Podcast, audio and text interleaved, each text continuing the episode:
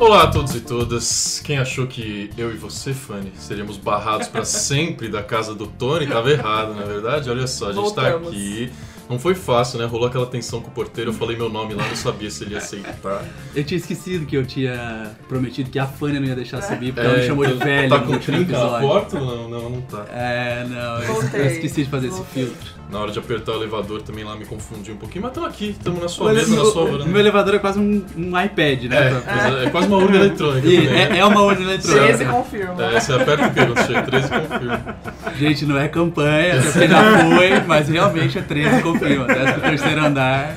Mas estamos aqui super bem recebidos mais uma vez. Tem aguinha pra tudo. Cuidado com a água. É, eu já eu derrubei no meu Meu teclado. Deus. Hoje é no notebook, cuidado. Hoje tem convidado, se eu derrubar de novo vai ficar. Isso que eu ia dizer, não sei se a gente tá sendo bem recebido eu e você, Fanny, exatamente, mas acho que é por causa do nosso convidado. Só tivemos acesso irrestrito ao seu apartamento porque o Guga tá aqui com a gente. Guga Mafra do Guga Cast, um dos maiores podcasters do Brasil aqui participando desse episódio. Que honra, Guga. Obrigado por ter vindo. E aí, beleza? A honra é toda minha, cara. Meu Muito sonho era ter mais discos do que amigos. Você tá cheio de amigo ou não? eu tenho muito amigo, mas eu tenho pouco disco. É? É, vamos conversar, vamos conversar. Tá com coleção grande, você pode se fazer um pouquinho, fazer uma É, promoçãozinha. isso aí, é. Ó, pra ouvir os nossos programas, você pode usar a plataforma que você preferir, Spotify, Apple Podcasts, Castbox, seu reprodutor preferido. Segue a gente também para receber alertas de episódios novos ou no site tenho mais discos que amigos.com. Mande sua mensagem também, opinião, sugestão, redes sociais todas, Facebook ou Instagram, arroba podcasttmdqa, comenta lá os nossos episódios, pode mandar inbox também que a gente responde. Tony X, como você tá, meu querido? Tô bem, feliz, obrigado Guga por ter aceitado o nosso convite e espero não derrubar água no teclado assim como eu fiz no último episódio. É, se, isso, se isso não acontecer, eu já consideraria um sucesso. A jarra tá cheia, copinho pra todo mundo. Fanny tem que beber bastante água, que tá tossindo, tá com Tô. dor de garganta. Ah, é, ela falou, São Paulo está mexendo com São Paulo o acabou sistema comigo. respiratório dela. Mas tô bem, tô aqui, entrei na casa do Tony, né? O público pediu, eu voltei. e estamos aí. É, aliás, o tempo de São Paulo vai ser uma, um tema pra você, né, Guga, que não mora aqui. É, só pra gente introduzir o, o, o programa, a gente vai falar hoje do encontro da música com o humor. O brasileiro não tem muito limites, quando o quesito é zoeira.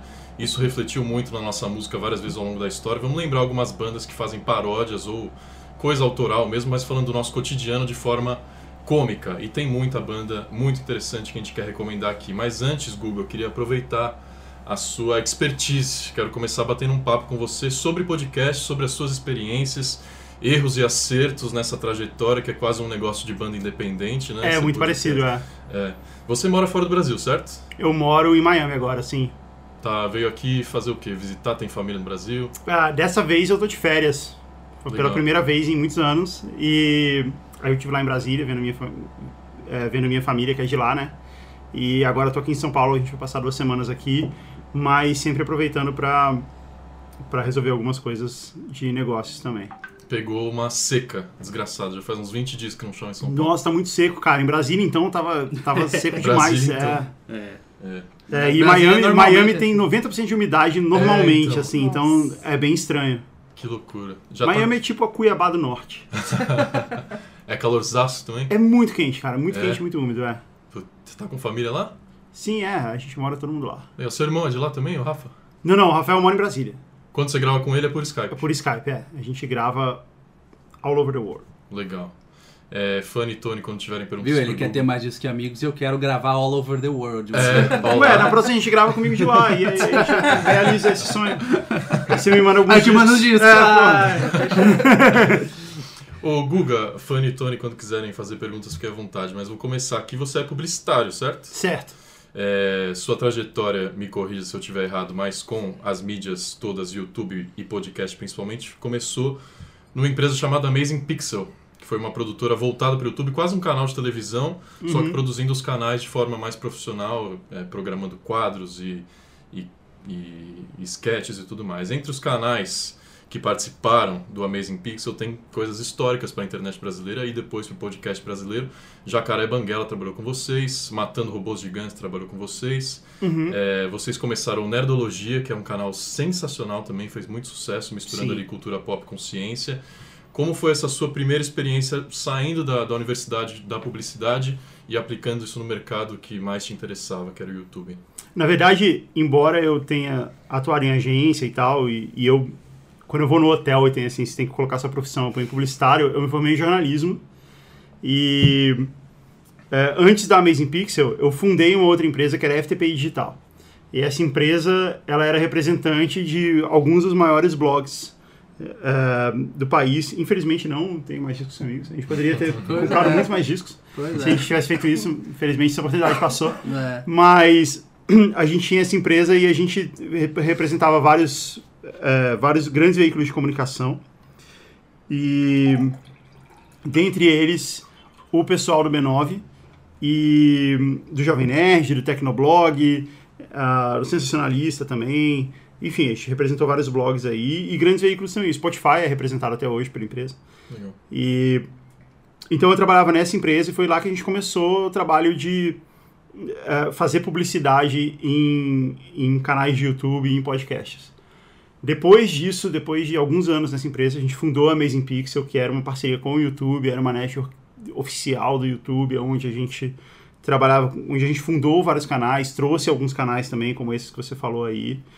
E, e foi isso, qual era a pergunta mesmo? Era exatamente isso. Mas aí o, o, o podcast que mais chama atenção aqui na sua trajetória, o Jovem Nerd você chegou a participar diretamente com, com a sua voz lá? Já, várias vezes, É? sim. É, participei até de um recentemente agora, é, é, eles são, são... A gente foi sócio na Amazing Pix, né? A gente, a gente fundou uma empresa em conjunto, fundou um canal em conjunto, que foi o Nerdologia, alguns canais, né? O Nerdologia é o mais conhecido deles.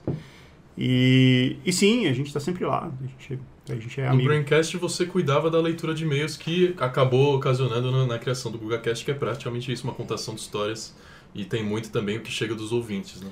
Pois é, tinha essa, tinha essa brincadeira que a gente fazia no Braincast, que era... Teve, teve um episódio que a gente estava gravando e a leitura de e-mails era um negócio meio negligenciado, assim. A gente pegava um e-mail qualquer ali e lia. E aí meio que de brincadeira, para desafiar o Merigo ali, foi, foi de piada mesmo. Falei assim, não, agora eu vou ser o editor de e-mails disso e vou fazer isso caprichado. E eu comecei essa brincadeira de, de falar, olha, você tem que ou- ouvir o Braincast e não mandar e-mail, é como, sei lá, é, coisas que quem não monta na lambreta. A gente falava umas piadas assim. Engraçado E- essa Ir função pra Miami nobre. não passar calor. É, tipo isso. Aí a gente fazia essa brincadeira e porque eu queria que as pessoas mandassem e-mails, né, pra preencher o quadro.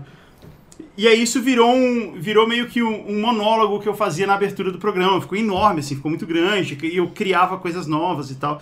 E foi legal porque era bem numa época que é, a, a FTP Digital, essa minha empresa, a gente tinha acabado de adquirir uma outra empresa que era a Bubox. E o, o meu trabalho, assim, a minha função na empresa ficou muito burocrática, sabe? Era planilha o dia inteiro, jurídico o dia inteiro, financeiro, essas coisas. E essa era a parte criativa do meu trabalho, entendeu? E fazer esse, essa abertura do, do Braincast. E foi muito legal. E aí eu comecei a fazer isso lá. E aí quando eu me mudei para os Estados Unidos por conta do trabalho, eh, eu acabei me afastando, né? Eu não consegui mais manter. Eu até tentei fazer algumas vezes lá eh, por Skype também, mas não, não funcionava tão bem. E aí eu acabei não fazendo mais isso.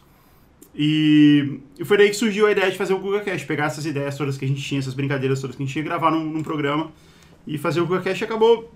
A gente nem tinha o, o objetivo de, sei lá, de ser um grande programa.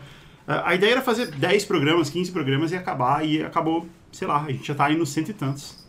Hoje 60 mil ouvintes por episódio, mais ou menos. E, É, a gente tá batendo uns 70 já. Legal. e, cara, você tá fazendo podcast há um bom tempo, tá envolvido nisso há um bom tempo, e tá todo mundo falando que esse ano é o ano do podcast, que esse ano as pessoas vão substituir muitas outras mídias pro podcast e tal. O que, que você acha disso? E o que, que você acha que levou a internet até isso, até o áudio, é, num momento em que todo mundo falava que, pô, não, o futuro é o vídeo, é só o vídeo, você tem que se focar no vídeo e tal. De repente, aparentemente do nada, mas obviamente a gente sabe que não é do nada, o podcast vem com força, tá todo mundo assinando, tá revitalizando jornais. Como é que você vê esse, o, o cenário do podcast hoje em dia e de onde veio Então, até hoje? Eu, eu acho normal, cara. Eu acho natural, porque essa é uma bola que eu já canto há muito tempo, assim. Se você pega vídeo meu dando entrevista há 4, 5 anos atrás, eu, eu falo isso porque é, é uma questão tecnológica, na verdade. Quando o podcast foi inventado no, no- no começo dos anos 2000, né? Só que naquela época, primeiro que era muito complicado podcast é um negócio muito coisa de nerd, assim, de você entender o que é um feed de RSS, como você assina aquilo. É complicado, assim, não dá pra entender. Se você digita aquilo na, na barra de, do, do, do, do browser, aparece um monte de código.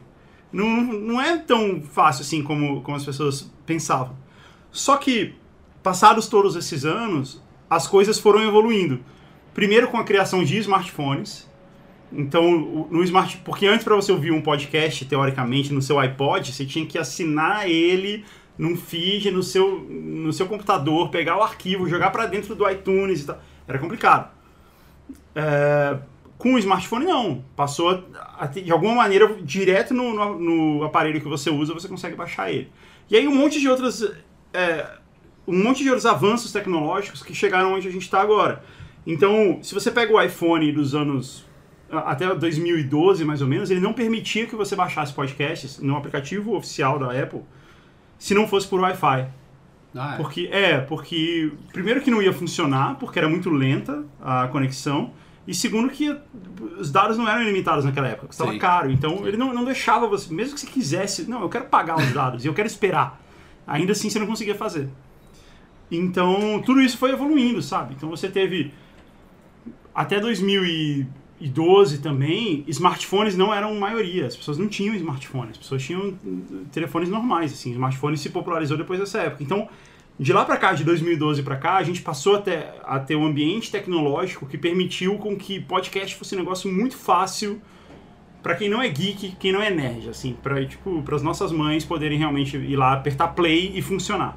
Porque até isso, até 2012, 2013 não era assim. Você tinha que entender isso. Aí você tinha smartphones, eh, conexão ilimitada, 3G, depois 4G, eh, aplicativos cada vez mais fáceis, conexão Bluetooth para você ouvir no carro com facilidade, que antes não, não acontecia.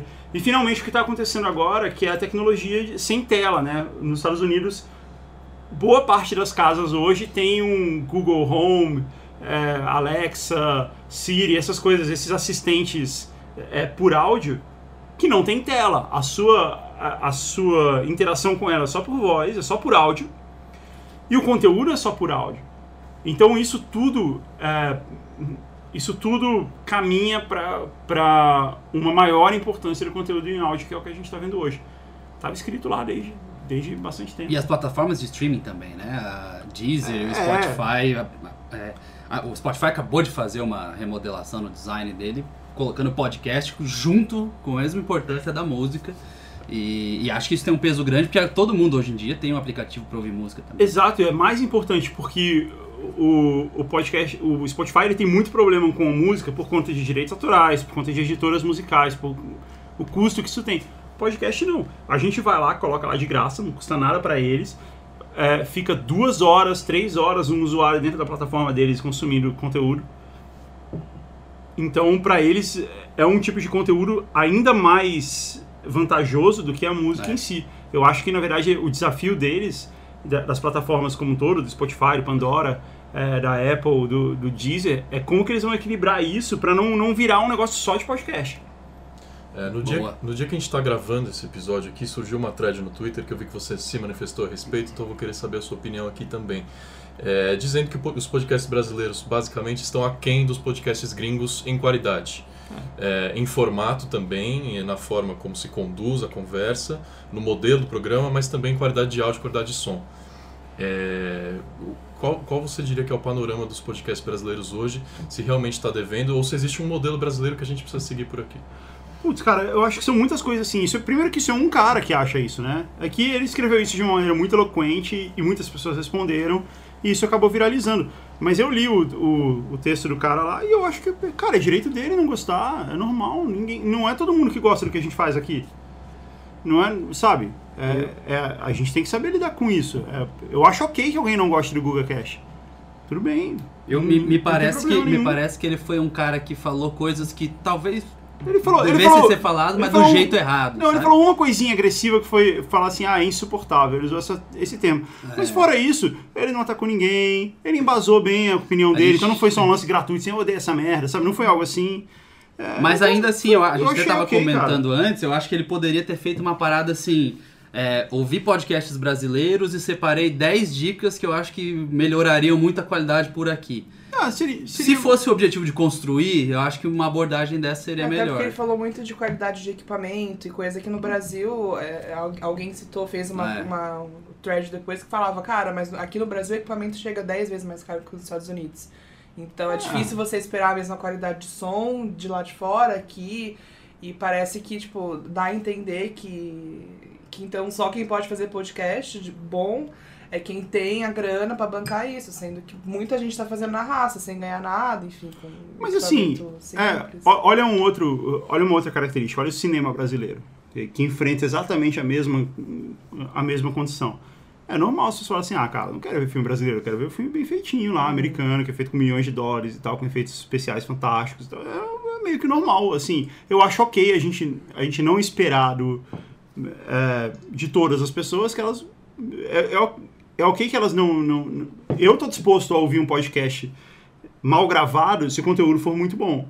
Assim como eu tô disposto a ver um filme é, feito com baixíssimo orçamento, com câmera de celular, não sei o que, se o conteúdo for realmente legal. Mas eu acho ok que isso não seja a opinião da maioria. Então eu acho ok que o cara pense isso. Agora, o que, o que eu acho que isso demonstra, assim, um cara vai lá e fala isso de uma maneira um pouco mais eloquente, mas assim, o cara não foi mal educado, ele não atacou ninguém, ele embasou a opinião dele. E quantos podcasts a gente não tem aqui? Vocês já não falaram mal de alguma banda aqui?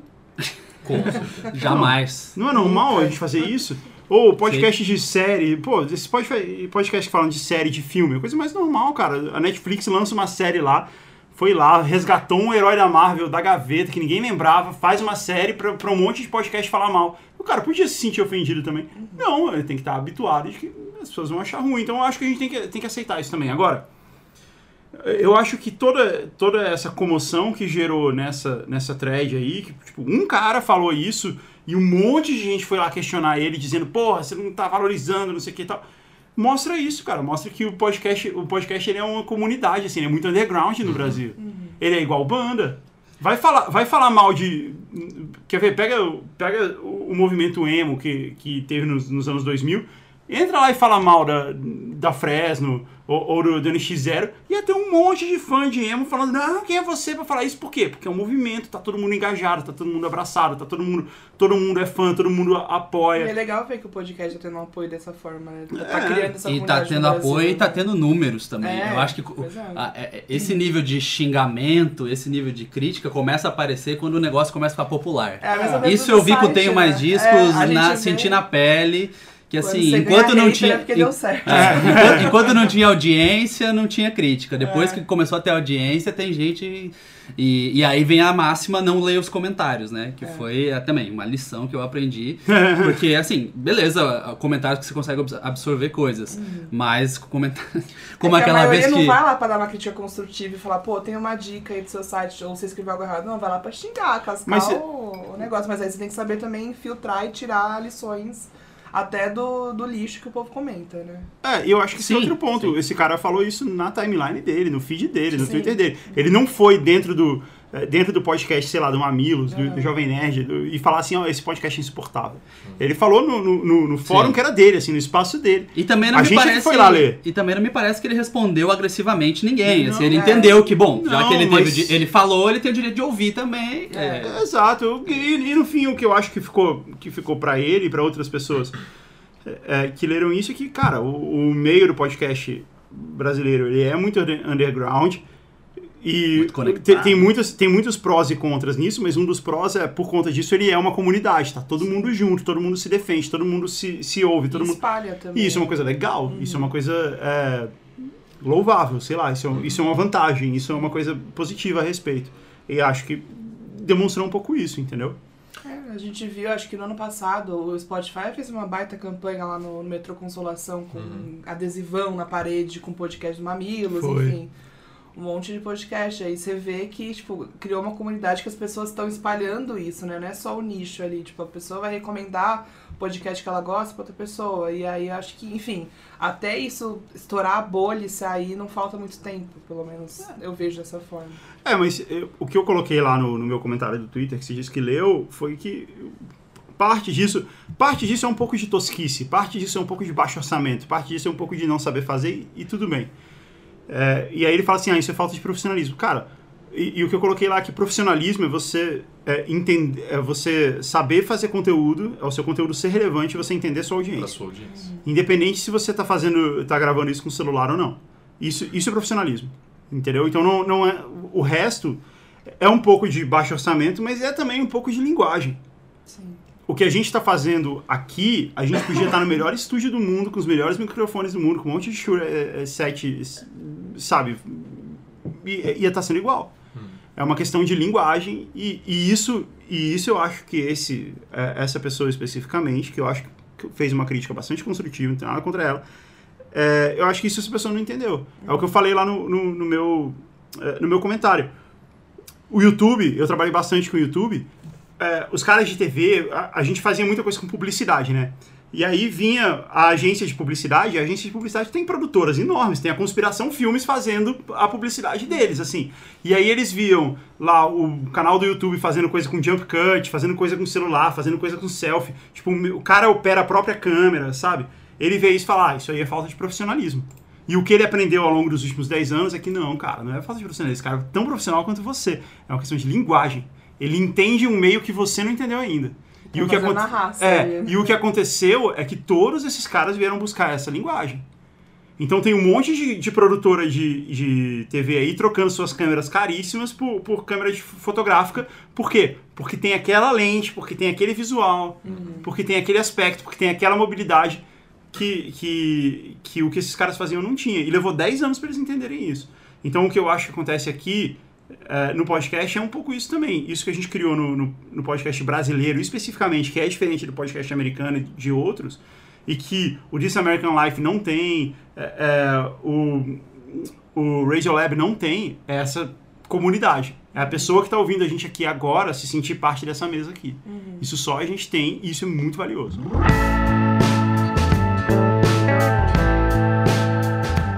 Google, você citou o Movimento Emo, a Fresno e o Lucas Silveira, que eu sei que já participou de um programa seu muito legal, eu queria falar sobre ele, que é o GugaCast Letra e Música, que é mensal, e você, como o GugaCast é um programa de conhecer histórias das pessoas e experiências pessoais, então você trouxe os artistas para explicar o que eles estavam pensando no momento que eles compuseram determin- determinada música ou determinado disco.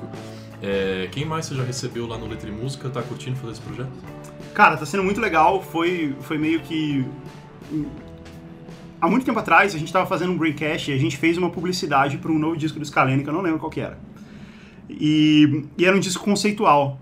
E, eu, e quando eu comecei a fazer o, o Braincast, eu lembrei de. Quando, eu comecei a fazer o GugaCast, eu lembrei disso. E eu pensei, cara, ia ser legal um dos formatos a gente ter aqui, ao invés de a gente ter a história, trazer uma banda para explicar a história por trás dos discos tal, e, e surgiu daí. E, e aí eu fiquei com isso na cabeça durante muito tempo, e aí no ano passado, é, lá nos Estados Unidos, eu montei uma banda de covers de rock brasileiro, e eu passei a me, me envolver muito com o rock brasileiro em si, e fiquei muito ligado a isso, assim, por um, provavelmente por um sentimento nostálgico ou algo assim. Eu falei, putz, quer saber, eu vou fazer agora. E aí eu comecei a mandar e-mails pra essa galera toda. Comecei a mandar e-mail pro, pro, pras bandas e tal, e alguns deles responderam e eu vi que era viável. E foi aí que eu, que eu comecei o projeto. E também teve, dentro disso, também teve o apoio da Music Dot, que ajudou bastante, que é o nosso patrocinador. E, e aí a gente começou a fazer o projeto, ele é uma série dentro do, do Google Cash, então um, um programa por mês é dedicado à letra e música. E, ele- e a ideia parte disso, né? Eles contarem as histórias por basicamente explicar as letras, mas também um pouco explicar a inspiração, explicar o processo, etc. A gente teve lá o Tedido, nenhum de nós, o, o John e a Fernanda do Pato Fu, o Lucas da, da Fresno, os Raimundos, ah, tivemos também o Badawil, CPM 22, e o próximo programa é com o Tomás do Scalene, que foi quem inspirou o programa, né? Que É, legal. que legal. Full Circle. É, exato. É, já que a gente entrou no papo da música, então, já que você citou o Raimundos, que é uma banda que a gente vai discutir aqui, é, com certeza. A gente vai falar de, de música é, e humor. Eu não sei se você caracteriza o GugaCast como um programa de humor, não sei se tem o formato de um humorístico, eu sei que é engraçado pra caramba. Porque Ah, eu passei obrigado, o cara. dia inteiro dando risada ouvindo seus episódios Que legal. hoje. É por isso que inspirou essa nossa discussão aqui. É, eu quero saber de vocês primeiro se essa vertente da música empolga. E eu sei que nos anos 90 empolgou demais com uma banda chamada Mamonas Assassinas. É, para vocês, essa é a, a, a súmula, a síntese do que é fazer música com humor e, e explicar assim o que foi esse movimento e essa revolução que os Mamonas causaram de forma num período tão curto, acabando de uma forma tão trágica. É, só abrindo um parênteses, os Mamonas morreram ali, Serra da Cantareira. Dá pra ver a Serra da Cantareira. Que É, horror. é verdade. Você, você ouvinte não está vendo, mas a vista, a vista da janela é pra Serra da Cantareira. Mais uma dica de onde mora o Tony, É. que a gente já deu no, no, no outro episódio. A gente só não fala o endereço exato, mas É. já dá pra saber, velho. E É. e é muito triste porque eu lembro quando eu acordei com aquela notícia, minha mãe entrando no quarto falando que eles tinham morrido. e- Nossa, que cruel, cara. E- Que triste. É, não. Bom dia, filhinho. É, Bom dia, vamos sua banda que você gosta morreu É, Eles eram tão novinhos. É, mas falando isso pra lembrar que era uma época que, puta, o CD importava muito ainda. Uhum. Uma época que eu. é, in- a- além de, claro, eles serem um dos principais símbolos da música com humor, mas eles eram um símbolo da indústria também, de como vendia-se, como vendia-se as bandas. E eles sabiam muito bem usar isso em tudo que é programa de TV e tal. E eu lembro que o encarte deles era, também era cheio de graça. Tinha um lugar que estava escrito assim: corte aqui e estrague seu encarte. Mas era tipo um, mi- um mini, um mini pôster. Aí você, você queria cortar. você- Então. Tinha um é, par de peitos na capa do, do disco. tinha, também, né? tinha um par de peitos na capa do disco. E, e é muito doido porque eles começaram com uma banda toda séria, né? Era, como é que era? Utopia. Utopia. Era uma banda séria, meio new wave, assim, uma coisa meio pós-punk. Que não deu certo. É. né? E era bem ruim. Era bem ruim, era bem ruim. é. E aí, e aí a- o, o lance deles acabarem acabou que não deu tempo de, primeiro, saber o que aconteceria. Segundo, sentir a real influência que eles tiveram, né? Porque é um movimento difícil, é um movimento de bandas cômicas. Nem lá fora a gente tem tanta coisa assim, né? É, É sempre tem- uma coisa muito, muito particular, assim, surge uma banda aqui, outra ali, acho que não, não tem um, um nicho de, de rock cômico, né? Apesar de ter o estilo rock cômico, na Wiki, a Wikipédia define pelo menos. Engraçado você falar, Um não, não deu pra saber o que seria, né? Será que dá pra É. manter uma carreira inteira em cima Pois do humor? é. É. Tem exemplos lá fora. Será que daria certo até hoje? É, tem o Weird Al, né? Que é o Weird Al Yankovic, que é um Sim, cara que faz isso há muito é, tempo e é, e é muito engraçado. É. Ele é muito Eu acho bom, muito legal. Ele é muito bom. Tem o Tenacious D. Tenacious D, é. É, É, mas não é exatamente uma carreira, vai. É que ele tem uma carreira um- no cinema, vai, tá? o Jack. É um projeto paralelo. É, É, ele eu- tem uma carreira no cinema que deve ser o que banca as contas, né? Eu fui num show deles uma vez, é muito engraçado, cara. É muito legal. É, tô curiosíssimo pro Rock eu nunca vi. É muito louco, cara, porque são dois caras tocando violão, é bizarro. E aí eles tocam, eles fizeram um cover dos Beatles, que são três músicas, né? Que é, é- é The End.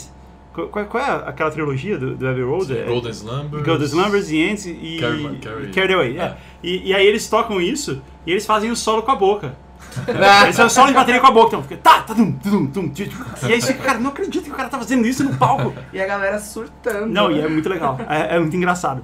É, Mas é quase um stand-up, é mais, é mais É, um é. stand-up do que um show de música mesmo, no caso deles. É, e nesse caso, no caso do Weird Al, também são dois atores, né? O Jack Black e o Weird Al são, e investem muito no visual também, com clipes cômicos e tudo mais. Ah. é. O outro acho que nem é tanto ator, o Kyle Gass meio que entrou na onda do Jack Black, devia ser amigo de infância, É. sei lá. E tem o Spinal Tap também, aquela banda de metal. Ah, mas o Spinal Tap foi um lance mais comercial, né? Porque teve o filme e eles falaram assim, É, ah, legal, o filme deu é. certo, vamos... É. Que, que, rolou, que rolou em parte também com os Commitments. Né? Eles formaram uma banda, depois do filme The Commitments, que fez muito sucesso nos anos 80, eles montaram uma banda e saíram em turnê porque o filme fez sucesso.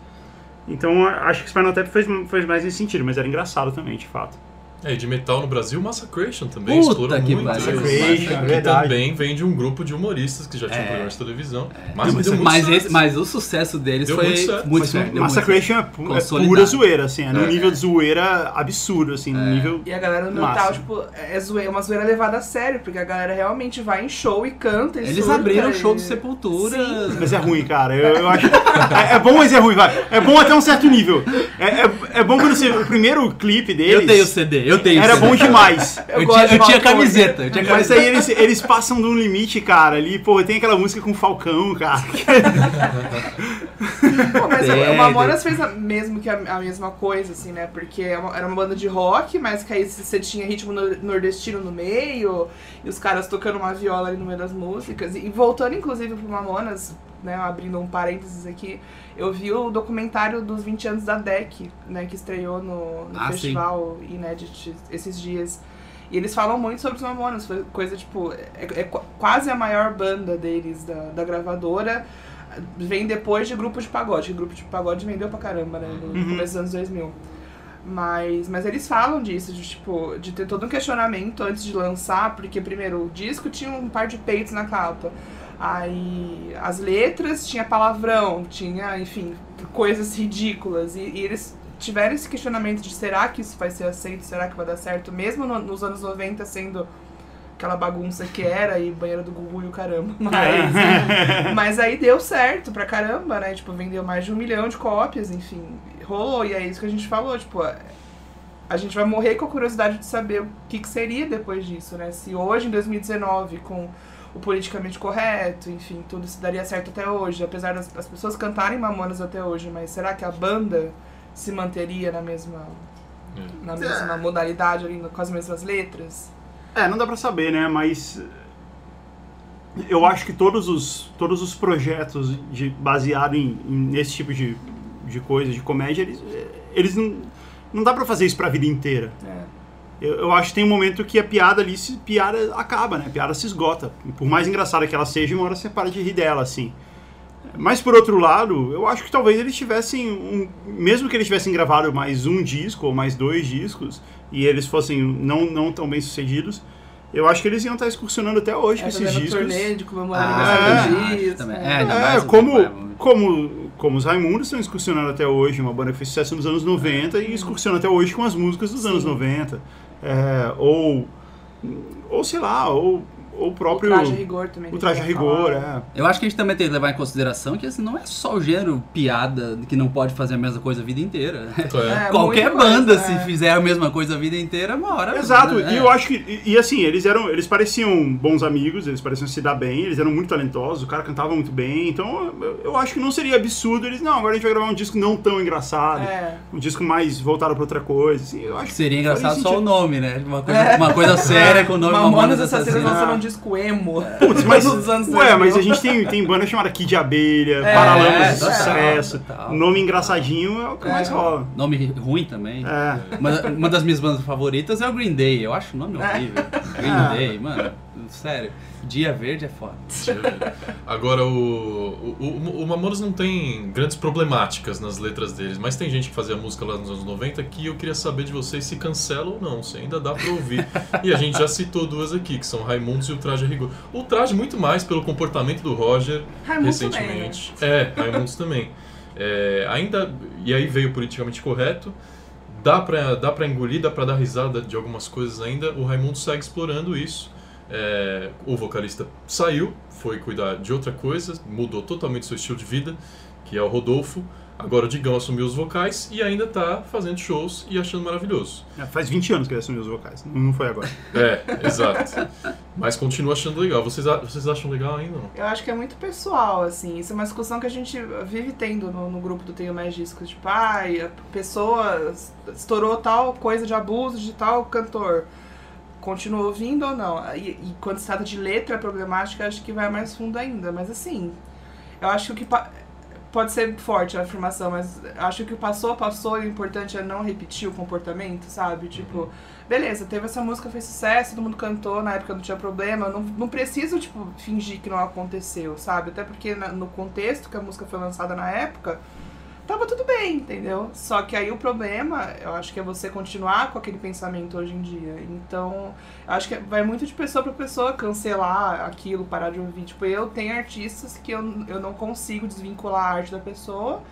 E aí, quando estoura alguma coisa, eu não consigo mais ouvir. Mas isso eu, né? Não, eu não falo, não, então, gente, boicota tal artista, porque eu acho que é muito pessoal. Então, no caso de Raimundos e o Traje, se eu for cobrir um show, e já cobri vários shows do Raimundos, do Traje vi uma vez também, eu canto as músicas que eu, que, eu, que eu ouvi na minha infância, sabe? Eu não vou, tipo, fazer cara feia e falar, não, sabe? Não, não quero. Mas, ao mesmo tempo, eu não sou a pessoa também que vai lá dar dinheiro pra banda do Dória apoiar, porque eu não concordo com o posicionamento dos membros, né? Mas eu não acho que, que sabe, cancela essa música, não toca em lugar mais nenhum e acabou. Porque, enfim, não sei, acho que talvez seja uma forma de censura? Não sei, fica, fica a discussão aí. É, talvez. É, tem coisas que. É normal isso da comédia, né? A comédia que era ok 10 anos atrás, 20, 30. Nos anos, 8, nos anos 90, quando as músicas do Raimundos eram completamente ok, todas elas eram completamente ok, a gente não via nada demais, uhum. existiam coisas, existiam piadas dos anos 70 e 60 que a gente já não achava ok. Nos anos 60 e 70 era ok você fazer piada racista. E era normal. Sim. Ninguém falava nada. É, e, e nos anos 90 a gente já achava um absurdo. Então, eu acho que faz, é natural que a gente hoje, no, beirando os anos 2020, a gente acha absurdo é um coisas ciclo, que a gente fazia né? nos anos 90, exato. Uhum. Eu, eu acho natural isso daí. Eu acho que tem coisas que, por exemplo, esporrei na manivela é um problema hoje em dia, é um problema sério, é um negócio sério que acontece no, é no trem aqui de São Paulo. Dias atrás, é, né? então é um negócio grave, cara. Pô, realmente é um negócio que talvez não, não devesse ser uhum. falado mais. É o que você falou, ok, que se falou naquela época, aí tudo bem. Naquela época era só. Esporrer na manivela era uma, era uma piada de criança na, na, na porta Sim, da escola. Era um, era um, não era nem um lance machista, era um lance infantil. Sim, era um lance bobo. Eu não sabia nem o significado real. É, durante, durante muito tempo. Então, Ela faz a cobra subir. Você acha que eu entendi? Mas, é, é, exato. Então. Mas e... é realmente. E, e, aí a gente tem que pensar também que sempre vai ter o, um babaca, e, e, e, a partir do momento que a gente tem esse um babaca, a gente tem que repensar, que vai ouvir essa música ainda hoje e vai pensar, tá ok. Sim. É, é ah, ok. Uhum. Então eu acho que. Eu acho que, na verdade, a gente tem que olhar isso com, com alguma. Olha, olha como isso era diferente no, no 20 anos atrás. é, beleza. o cancelar é muito forte, ao mesmo tempo que o continuar batendo na tecla daquela música e continuar, tipo. Mas os caras, do, os caras é um dos Raimundos são ótimas pessoas. Eles são Sim. caras super, super gente boa, super uh, humildes e, e é um pouco o jeito deles, assim. Tem, tem coisas ali que que você pode enxergar como uma maneira machista, e é um pouco, de fato, mas você pode enxergar também como algo sem intenção, entendeu? Que também é um pouco. É, de é, fato. mas é isso que a gente tá falando, tipo, de avaliar cada caso um caso, sabe? É. Tipo, a música que aconteceu lá atrás, beleza, não vamos cancelar, porque, enfim, tava num contexto. O que eu avalio muito é o que, é o que faz hoje, né? Então, tipo, que a pessoa fala hoje, a música que escreve hoje, que aí eu acho é. que dentro do, de 2019, uma música como Esporrer na Manivela não, não tem que ser mais escrita, entendeu? É. Mas é isso, é, acho que vai, é muito acho, pessoal. Mas acho que ela é realmente muito, não é. É, então. É, agora, no caso do Roger, eu acho também que a gente tem que entender. Acho que quando passarem alguns anos a gente vai poder olhar para essa época de agora e meio que olhar com mais Desejar que não tivesse acontecido. Não, não, não assim. não, e, e Desejar que ele tivesse pulado. Não, e dá, e dá um desconto pra todo mundo, sabe? Porque tá todo mundo. Pra todo mundo de todos os lados, porque tá todo mundo muito à flor da pele, assim, é normal a galera exagerar. Mas as músicas que, que o Roger fazia, é, na maioria delas eram bastante inofensivas. E, muito, e as que não eram, eram até muito engraçadas, cara. Eram, eram muito legais. Mas você não enxerga isso, você não enxerga um negócio cruel, coisa assim nas músicas dele. Era muito irônico, era muito piada, né? A gente tá falando aqui de, de humor. E, mas não tem uma crueldade ou algo assim, não tem nada gravíssimo. O problema é, é continuar achando normal o comportamento hoje. Mas eu também é. não. Eu também não, não é, o traje eu nem tipo... acho. Eu acho. O traje é mais uma questão de realmente o Roger ter virado uma pessoa eloquente, não só eloquente desrespeitosa é, no, no, no, no, debate político, no debate de qualquer questão que seja um pouco mais séria, é, sabe? Passa um pouco do limite. É, passa um né? pouco do limite. Você não consegue discutir seriamente com ele. Entra no Twitter dele, você vai ver. Bloqueado. É, sabe? É, mas também não é só ele, né, cara? Não, não. não. Gente, é, Alô, Lobão. É, não, é o que eu tô falando, assim. Se a gente olhar, quando a gente olhar pra isso no futuro, a gente vai olhar assim, cara, tava todo mundo meio exagerado ali, né? Todo ah, mundo entendi. subiu um tom ali que, que não precisava. Sim. Mas assim, vou, já que a gente tá falando de músicas de comédia, tinha uma banda que eram os Miquinhos Amestrados, né? Sim. E eles, e eles lançaram João uma música. e os Miquinhos Amestrados. Ele, no final do. No começo dos anos 90, ali, eles lançaram uma música chamada SOS Miquinhos, que era um medley de todas essas músicas de porta da escola, e com trocadilho. Uhum. É, eram, eram as músicas da Jovem Guarda, com os trocadilhos muito sacanas. Né, que tinha Fecha os Olhos e Cinta, 2 metros e 30. Puta que E a gente dando risada de é, Estou amando loucamente uma lambisgoia que só tem dois dentes. Olha. É, é, era muito. E, E era muito politicamente incorreto, né? Esse é um negócio que não é mais ok. E, e foi, foi a sobrevida dos miquinhos ali, cara. Que eles estavam, tipo. a- a- é, eles tiveram uma carreira muito mal administrada, né?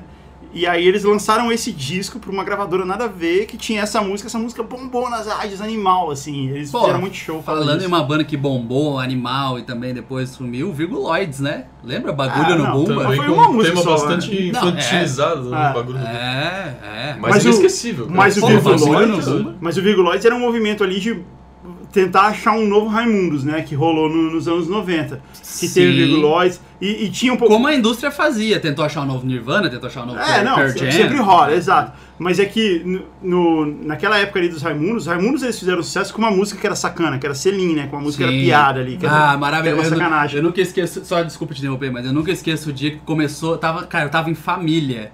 E começou, ela é toda bonita quando Eu achava demais, né? Esse solinho, né?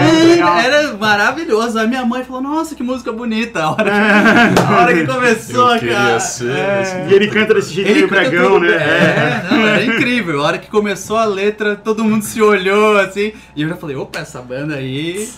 E aí, nos anos 90, teve uma série de bandas engraçadinhas, de One Hit Wonders, né? Que foi essa Virguloids. Teve os Ostras também, você lembra Nossa, dessa? os ostras. Os É. ostras era da punheta, não? Era da punheta, é. É, todo dia no banheiro eu tocava uma, duas ou três. Essa daí, é. MTV, né? Tinha, MTV. tinha também uma que era Caralho. Conhece o Mario Isso! mais que é, Mario. Aquele que te daí, tem que atrás da armário. Conhece o... São todas as Caralho, piadinhas de como é que é? tiozão juntas. Não, eu preciso achar o nome dessa banda, Os anos aí. 90 foram Essa, lá, uns- essa banda era Maria do Relento. Maria do Relento. Maria do Relento. A gente jogava Rock Go também, a gente fez o post do Rock É. Go esses dias. E, e tinha uma e, e tinha um outro lado dessa busca assim pelo novo Raimundos, né? Que era que eram umas bandas mais mais é, é, funk metal assim, mas o cara toca sem camisa, sabe? Que tinha, lembra que tinha um que, que os caras sacanearam a Adriana Galisteu? Sim, Que era uma não música comeu, Adriane, Nossa? Gales. Era muito horrível É, isso, cara. é. Que aí a Adriana Galisteu deu um tapa na cara do No, cara VM, no- no, no- é. VMB, é, aham. Foi- essa, era, essa era bem ruim também, né? Essa, Ele- essa era, tipo, teve esse hit, nem, acho que não dá nem pra chamar de hit, né? a gente não percebia o quanto era ruim. Profeta era o nome. Profeta. A gente não percebia o quanto isso era Plínio ruim. Profeta.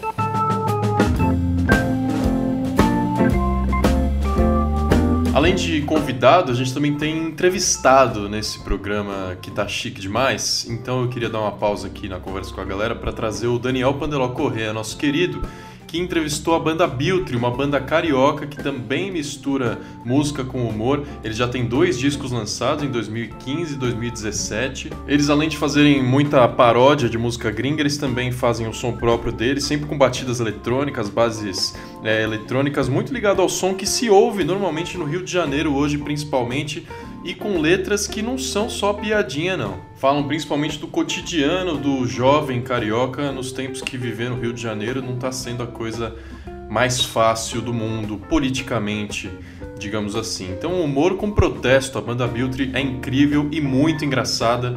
O Daniel conversou com eles, vale a pena ouvir esse bate-papo, Dani. Estamos aqui com Vicente Coelho, da banda Biltri. Tudo tranquilo, Vicente? Fala aí, brother. Então, para começar, aquela coisa básica, cara. Como surgiu a Biltri?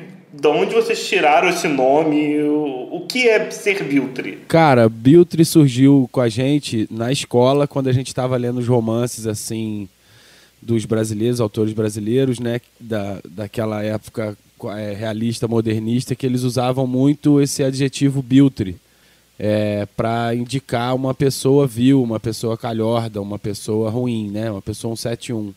E aí a gente usava muito essa gíria internamente. Você é o Biltre, seu Billy, você é muito Willy. E é variações dessa parada que foram se transformando e tal. E a gente tinha uma banda chamada Caraminholas na época, né? Na época que o Biltre, esse nome, essa gíria surgiu entre a gente.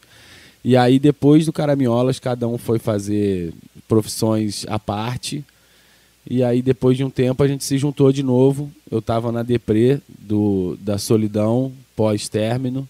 E aí jun- pedi pra galera pra gente começar a compor e tal. E começamos a compor músicas com base eletrônica, porque a gente compunha pela internet, Pô, né? então você tava tudo em casa. Então né? já tava tudo em casa, cara. Foi muito maneiro esse reencontro, assim, nessa outra fase da vida, onde a gente queria muito mais do que fazer uma coisa, sei lá, abrir mão de uma autoralidade meio próprio umbigo, sabe? Uma autoralidade que, na verdade, é uma música que você está fazendo só para você curtir, não é para os outros ouvirem, né? Então acho que o Biltre já chegou com na nossa cabeça assim uma, uma tentativa de amadurecer esse lado de querer que a galera escute o nosso som. Então a gente a, a, a gente sempre foi muito como é que fala? A gente é do teatro também, né? Eu sou ator, o Arthur é técnico de som de teatro, o Dioclau também. A gente desde sempre foi muito brincalhão e a gente sempre foi, na verdade, muito como é que eu falo, brincalhão nas letras mesmo, assim, né? A gente não levava a letra muito a sério. Justamente, eu acho que até por uma, um recalque lá do Caraminholas, dessa adolescência nossa, que as letras eram todas esse existencialismo, assim, um, um lance que batia no quase hermético da parada, sabe? E aí a gente preferiu meio que tentar falar uma coisa para todo mundo ouvir, assim, né? Para todo mundo se interessar, né? Esse lado bem humorado que a banda assumiu tem, tem algo a ver com esse lado que você falou que quando surgiu foi quando você estava meio na deprê? Cara, na real eu não sei, assim, eu acho que eu, é, eu sempre, assim, a gente junto, quando a gente faz música junto, né? E a maioria das composições do Biltre são feitas juntas, né? Assim, é, cada um leva uma parte e aí depois junta. O nosso verso ele já, já vem com uma brincadeira. Eu posso pensar desde as primeiras músicas que a gente estava levantando, né? A gente viu que não tinha nenhuma música muito séria, assim, né? Era sempre uma música de gastação e a gente queria tocar essa música, né? Essa piada, essa essa coisa bem humorada. E era muito crônica também, assim, né? Uma coisa do cotidiano, de, de que aí já esbarra, eu acho que até num lado até poético mesmo da nossa do nosso cancioneiro popular assim que vem desde o samba né? Da, do Noel e, e, essa coisa de um olhar crítico para fatos do cotidiano né?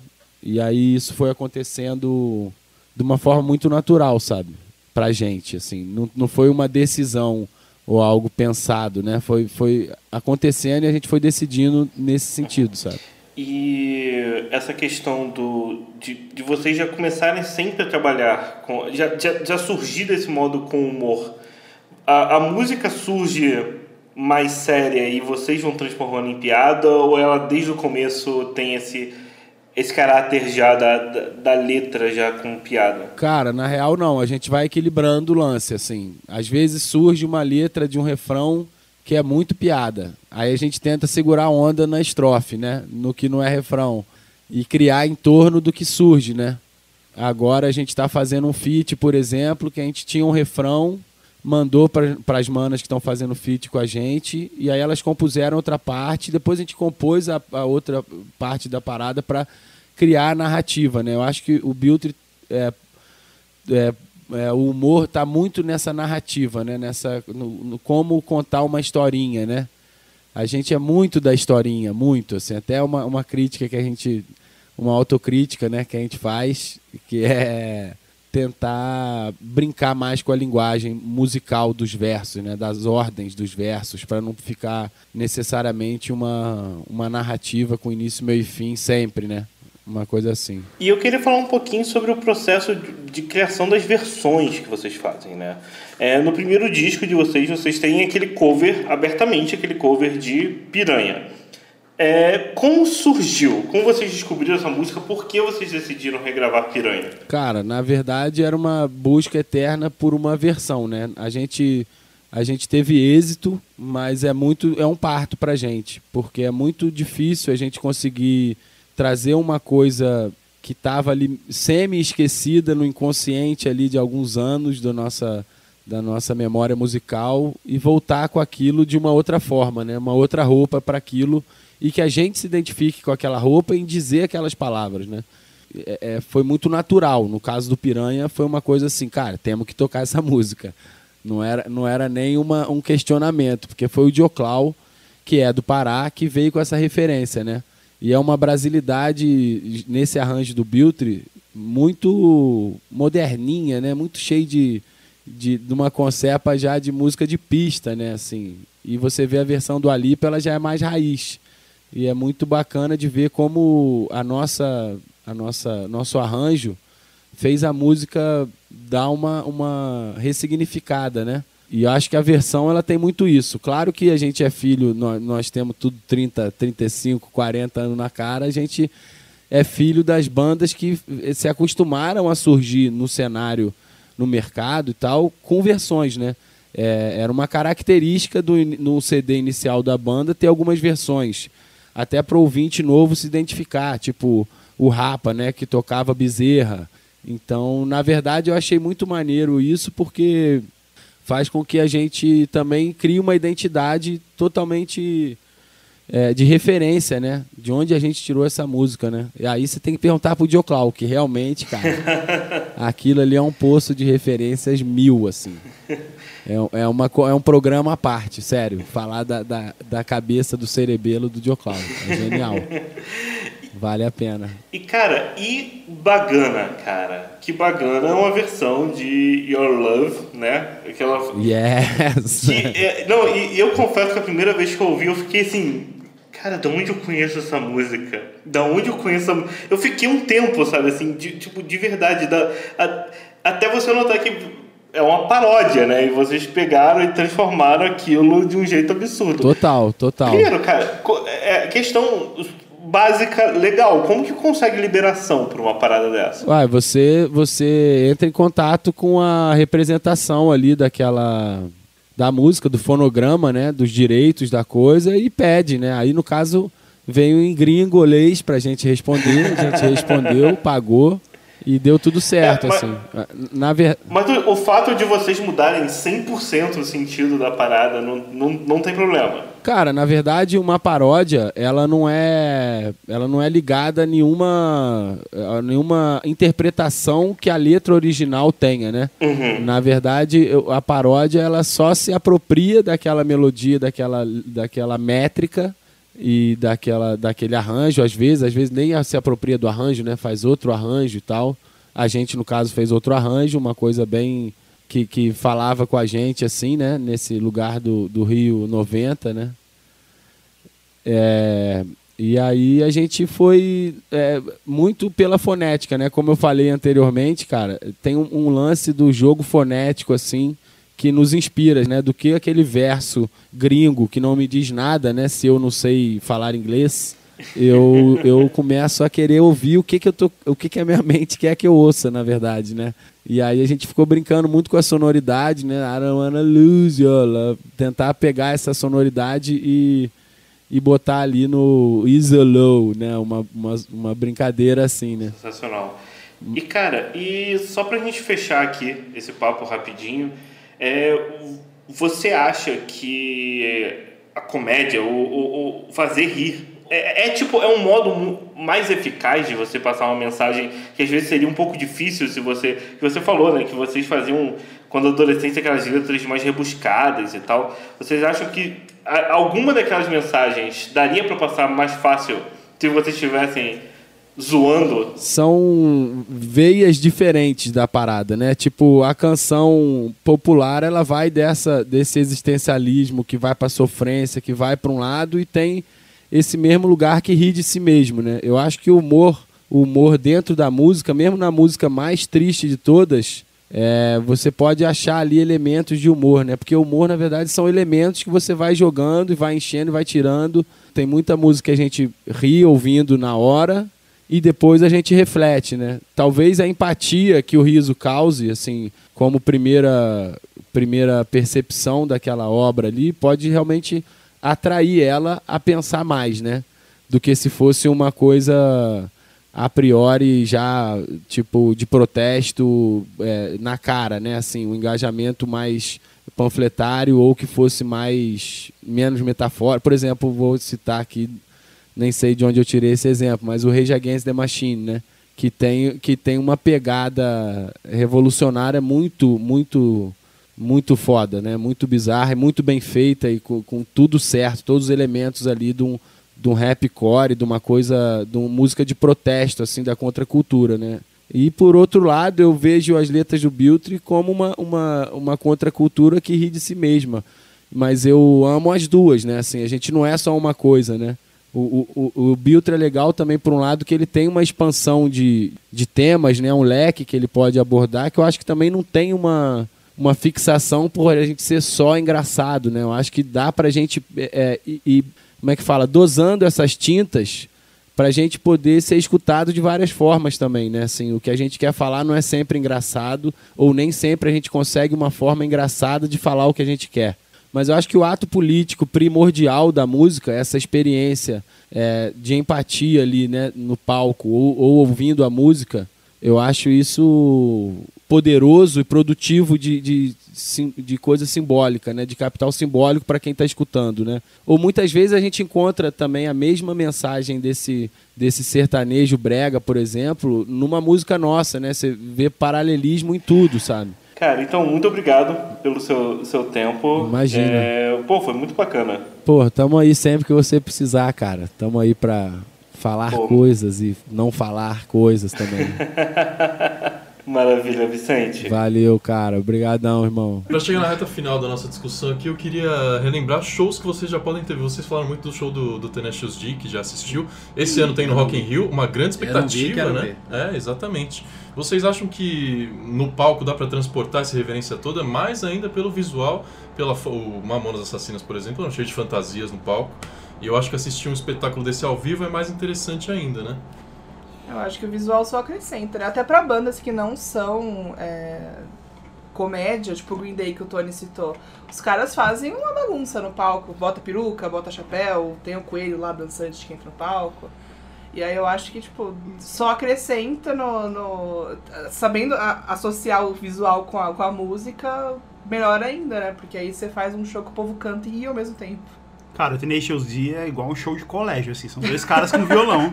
Não esperem nada além disso. Mas eu acho que, que exatamente por isso que é engraçado, sabe? De ver, tipo, dois é caras... Engraçado, que... É engraçado tosco. É, é, engraçado pelo tosco. Exatamente por isso que o, o visual cara todo é carequinha, engraçado. com aquela camiseta florida. É, e o Jack Black fazendo as caras dele. Acho que o visual deles é aquilo, né? Tá, tá, tá ótimo. Eu acho que, cara, depende muito, sei lá. Eu acho que o show do Tenacious D é isso, é pelo, é pelo, é pelo, é pelo tosco. Pelo ridículo. É, mesmo. pelo ridículo.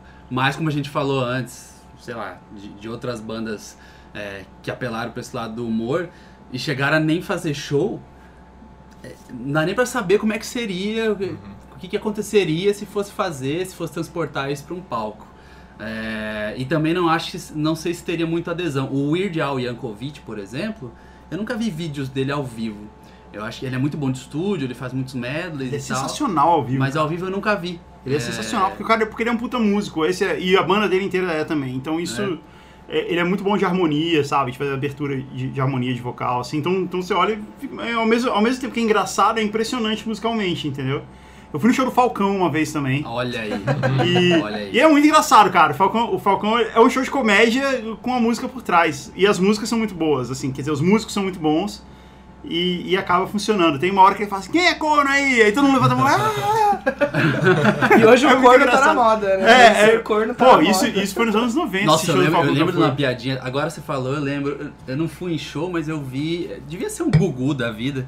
Que ele fazia essa brincadeirinha aí, mas era tipo assim: ah, tá aqui o detector de corno.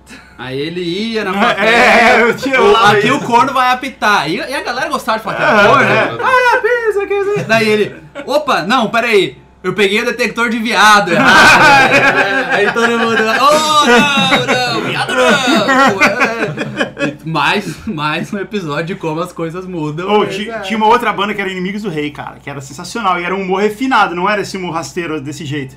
Era um humor muito, muito refinado. Não sei se vocês já ouviram, se vocês se lembram. Não, eu não lembro. Porra, é porque vocês são muito novinhos. Eu E- lembro, eu lembro. Ai. Inimigos do Rei, eles eram, eles eram uma. um, é, eles eram uma banda dos anos 90, do começo dos anos 90. E eles tinham, vocês já ouviram as músicas? É uma barata chamada Kafka. Vocês já devem ter, ter ouvido sim, lá. ouvi. Cucaracha, vocês já devem ter ouvido. Ah, é. sim, sim. E Adelaide, Mianã, Paraguai. Adelaide, agora, agora, agora sim. E aí ti- tinha uma outra também que era. Adelaide. Tinha uma outra que a letra era A sua mãe foi trabalhar na zona. Franca de Manaus. Tô ligado. Você acha que vai ser baixo nível, de repente não? Calma, pera lá. Vendendo Não, o disco da Madonna, não é? Eu Vendendo continuo disco da Madonna, é. Vendendo o disco e- da Madonna. Esse disco é inteiro maravilhoso, esse disco dos Inimigos do Rei. Porra, é bastante. É, é um humor meio. É, é um humor é bastante refinado, cara. E, e eles são muito bons como músicos, né? Como, como banda também. E era a banda do Paulinho Mosca. E teve até um negócio engraçado que eu mandei pro. Há um tempo atrás, eu achei no- nas minhas fitas uma gravação de uma jam session com, com várias bandas dos anos 90 tocando Beatles na Transamérica, na, na Rádio Transamérica. E eu postei isso no Instagram, tá lá no, no meu IGTV lá do, do Instagram, estão todos os clipes lá. Que eu peguei, eu comprei um gravadorzinho só porque eu não tinha mais toca-fita em casa. E eu, e eu peguei o áudio e coloquei lá. E aí tem uma música do Inimigos do Rei, e eu saí marcando as bandas. Falei, putz, olha só, achei isso aqui, Capital Inicial. Marquei Capital Inicial e tal. E aí eu marquei Inimigos do Rei e marquei Paulinho Mosca. E ele ficou meio bravo comigo, cara. Falou assim, ó, eu não tava mais na banda nessa época, não era eu e Caralho. tal. E aí eu, não, beleza, tá certo, pedi desculpa pra ele, tudo bem. Cara, eu procurei E- aqui no Google e achei na Wikipedia mesmo, tem o primeiro disco deles, é, tem uma versão de Run DMC e Tem. tem participação do André Abujanra. É, o, cara. o glorioso André Abujanra. Que é uma outra Negras. banda, de certa maneira, que, que tem uma graça, Ah, é? que tem um... Que, a O- gente- Tanto o- com os Mulheres Negras quanto com o Com o Karnak. Karnak depois, né? Que é, um, é uma piada bem sutil ali que ele, que ele e tem, né? inteligente pra caralho, É. né? Ele, ele tinha umas letras inteligentes e, e incríveis. é, que era um cara do humor também, assim. é, não era humor zoeiro, escrachado, mas era assim. Até bom, agora faz sentido ele estar envolvido nesse projeto também, né? É, outra, e o Pato Fu também, que é, que é conterrâneo, Fu, e tinha bastante, bastante relação com o Karnak, né? Eles dividiram alguns músicos aí há algum tempo, alguma coisa assim. Os primeiros discos do Pato Fu são uma- Tem muita coisa do Pato Fu que, é- que é de né? piada, assim, que é, é pela piada. E eu sei porque eles me falaram, assim, eu perguntei pra eles, e eles falaram, ah, isso aí mesmo. E, e, e tem isso também, né? Porque isso era uma coisa que tava muito, muito presente ali no- nos anos 90, né? O primeiro bandas. disco do Pato Fu tem uma música chamada Meu Coração é uma Privada. Tem, Roto Music de Liquidificar Pum, que é um nome. é, é, o Pato Fu tinha muito disso também. É, as letras do, do Pato Fu, cara, tem uma música deles que chama Vira Imbecil, né? Que eles falam assim, olha, é uma, tipo uma moda de viola caipira, assim, e eles falam assim, olha só que imbecil é a vida. E- e aí eu falei assim, pô, por que, que você fez essa letra? Ele falou, porque é isso mesmo, cara, porque a vida é imbecil. Porque, pô, você, você pode. Você, você tá. Você pode se cuidar, fazer tudo certo, amanhã ser atropelado por um ônibus. A vida é muito imbecil, é isso aí. Eu, pô, tem razão.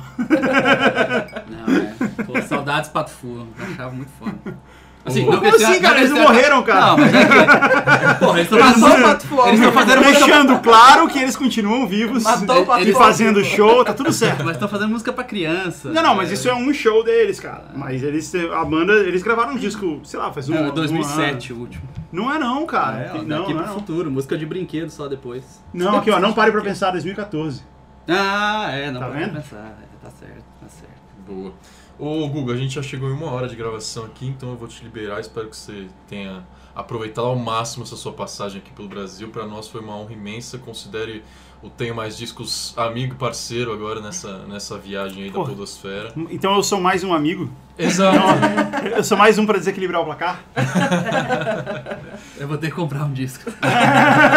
Hoje, Dois. né, pra- Tem que comprar dois. Dois, tá? empata, É, é. dois, dois. O disco que você salva na, na biblioteca do Spotify, compra? Eu vou comprar esse do Pato Fu aqui, que, eu, Ah. não- que, eu, não, que eu não ouvi. É bonzão esse disco, cara. É. Compra aí. É bom demais. Guga, obrigado pela participação, viu, cara? Cara, o prazer é meu, muito legal. E tô sempre à disposição. Eu gosto, gosto bastante do, do site e, e do podcast também. E é muito legal que vocês são parte da, da, da resistência da imprensa musical, né? Que a gente consegue ler sobre, sobre música pelo trabalho que vocês fazem. Parabéns e obrigado, continuem fazendo isso. Obrigado. Diz as redes aí como achar o GugaCast. Cara, o GugaCast, em qualquer lugar que vocês ouvem podcast, você escreve GugaCast, vai aparecer lá, ou você vai em gugacast.com e lá tem todos os links também. E eu tô nos Twitters e Instagrams da vida, Guga Mafra, só tudo junto, Guga Mafra, você me acha lá também. Eu deixo o meu Twitter, o negócio de direct message aberto, você pode escrever lá mim. Legal, muito bom. Fechadíssimo, muito obrigado, Tony, também. Obrigado por nos receber, obrigado por essa água maravilhosa que você ofereceu. No último episódio eu citei que você não ofereceu cerveja e continua não oferecendo cerveja. Cobrando ao vivo. Mas a água tava gostosa, viu? Caralho, velho. Todo episódio eu vou ter que expulsar vocês de casa. Não, Isso vai ser tipo normal. Não, eu tomei, eu tomei uma cachaça de jambu da última vez. Ah, Então, tem assim, cachaça de jambu. Ainda, ainda tem cachaça de jambu. Quer bem lembrar. Valeu, Rafa. Valeu, Hugo, pela participação. Fanny, né? A gente tem nossas, nossas diferenças. Valeu, Fanny. Até a próxima.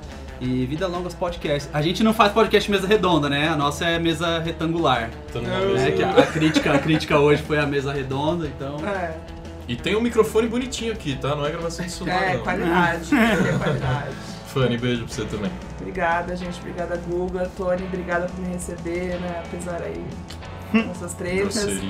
É, obrigada, Rafa. E é isso. Até a próxima, gente. Valeu, pessoal. Valeu, Deus. tchau. Beijo. Programa de hoje apresentado e editado por mim, Rafael Teixeira, artes do designer Henrique Codonho, vinhetas da locutora Natália André. Na semana que vem estamos de volta com a melhor banda do mundo, segundo eu mesmo. Finalmente o nosso programa de discografias, vamos falar de Blur versus Oasis, o Britpop em guerra aqui entre nós, vai ferver e já adianto que tem outra convidada especialíssima que é a Mari Moon digital influencer, ex-VJ da MTV, presença ilustríssima. Você não vai querer perder na semana que vem. Então acompanhe as nossas redes sociais para saber as novidades. Podcast TMDQA no Instagram e no Facebook. Curte a gente lá para receber notícias sobre o mundo da música e atualizações dos nossos episódios, beleza?